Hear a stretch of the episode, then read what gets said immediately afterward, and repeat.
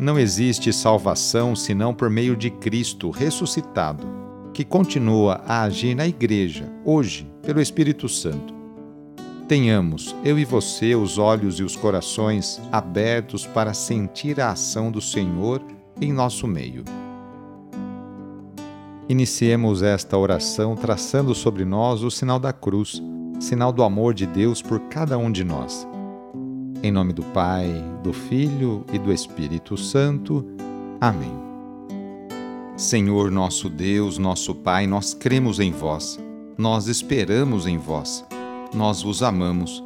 Nós vos agradecemos este dia e vos damos graças porque estamos com vida Oferecemos este dia ao Senhor com todas as nossas alegrias e sofrimentos, com todos os nossos trabalhos e divertimentos. Guardai-nos do pecado e fazei de nós instrumentos de vossa paz e do vosso amor. Ajudai-nos a observar vossos santos mandamentos. Amém. Sexta-feira, dia 22 de abril. O trecho do Evangelho é escrito por João, capítulo 21 versículos de 1 a 14. Anúncio do Evangelho de Jesus Cristo segundo João. Naquele tempo, Jesus apareceu de novo aos discípulos à beira do mar de Tiberíades. A aparição foi assim. Estavam juntos Simão Pedro, Tomé, chamado Dídimo, Natanael de Caná da Galileia, os filhos de Zebedeu e os outros dois discípulos de Jesus. Simão Pedro disse a eles: Eu vou pescar. Eles disseram: Também vamos contigo. Saíram e entraram na barca, mas não pescaram nada naquela noite. Já tinha amanhecido e Jesus estava de pé na margem. Mas os discípulos não sabiam que era Jesus. Então Jesus disse: Moços, tendes alguma coisa para comer? Responderam: Não. Jesus disse-lhes: Lançai a rede à direita da barca e achareis. Lançaram, pois, a rede e não conseguiam puxá-la para fora, por causa da quantidade de peixes. Então o discípulo a quem Jesus amava disse a Pedro: É o Senhor. Simão Pedro, ouvindo dizer que era o Senhor, vestiu sua roupa, pois estava nu, e atirou-se ao mar os outros discípulos vieram com a barca, arrastando a rede com os peixes. Na verdade, não estavam longe da terra, mas somente a cerca de cem metros. Logo que pisaram a terra, viram brasas acesas, com peixe em cima e pão. Jesus disse-lhes: Trazei alguns dos peixes que apanhastes. Então Simão Pedro subiu ao barco e arrastou a rede para a terra estava cheia de 153 grandes peixes. E apesar de tantos peixes, a rede não se rompeu. Jesus disse-lhes: Vinde comer. Nenhum dos discípulos se atrevia a perguntar quem era ele, pois sabiam que era o Senhor. Jesus aproximou-se, tomou o pão e distribuiu-o por eles, e fez a mesma coisa com o peixe. Esta foi a terceira vez que Jesus, ressuscitado dos mortos, apareceu aos discípulos. Palavra da Salvação. No Evangelho escrito por João, a narrativa que acabamos de ouvir é o terceiro relato da manifestação de Jesus ressuscitado.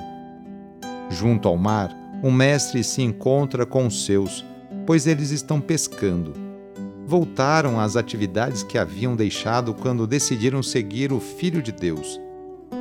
Diante do fracasso que fora a pescaria até aquele momento, pois não há nada para comer, Jesus, que os interpela anteriormente, diz agora: para que lancem a rede no lado direito da barca. O milagre acontece. Os peixes surgem, surgem em abundância e diante do ocorrido não há dúvidas de quem é o autor de tal proeza.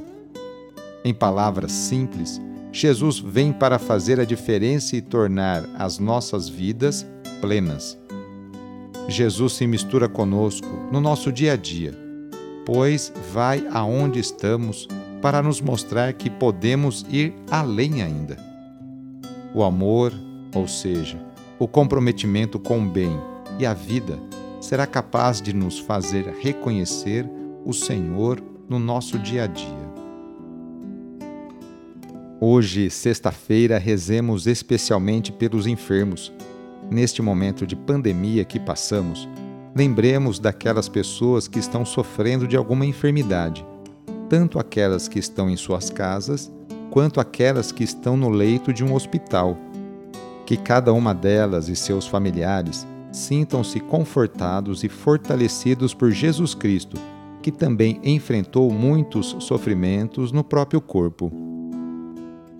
Caso seja possível, aproxime-se da pessoa doente, ou então lembre-se dela e reze junto.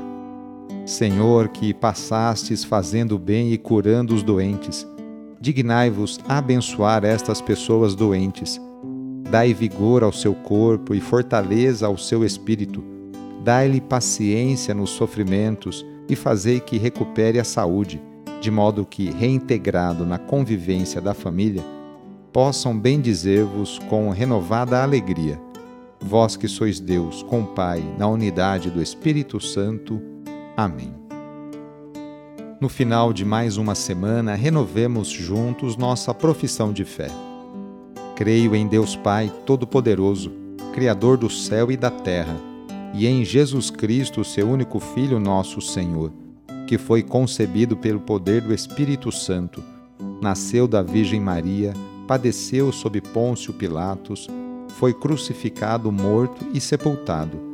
Desceu à mansão dos mortos, ressuscitou ao terceiro dia, subiu aos céus, está sentado à direita de Deus Pai Todo-Poderoso, donde há de vir a julgar os vivos e os mortos.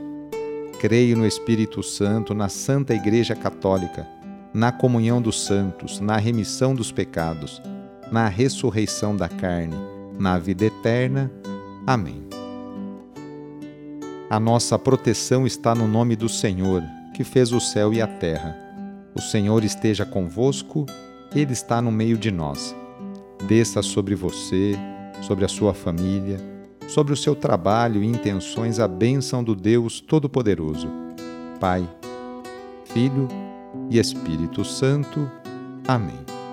Sagrado coração de Jesus, fazei o meu coração semelhante ao vosso. Foi muito bom rezar com você hoje. Se a oração está te ajudando, eu fico muito contente. Então, que tal enviá-la para seus contatos? Familiares, amigos, conhecidos, enfim, todos.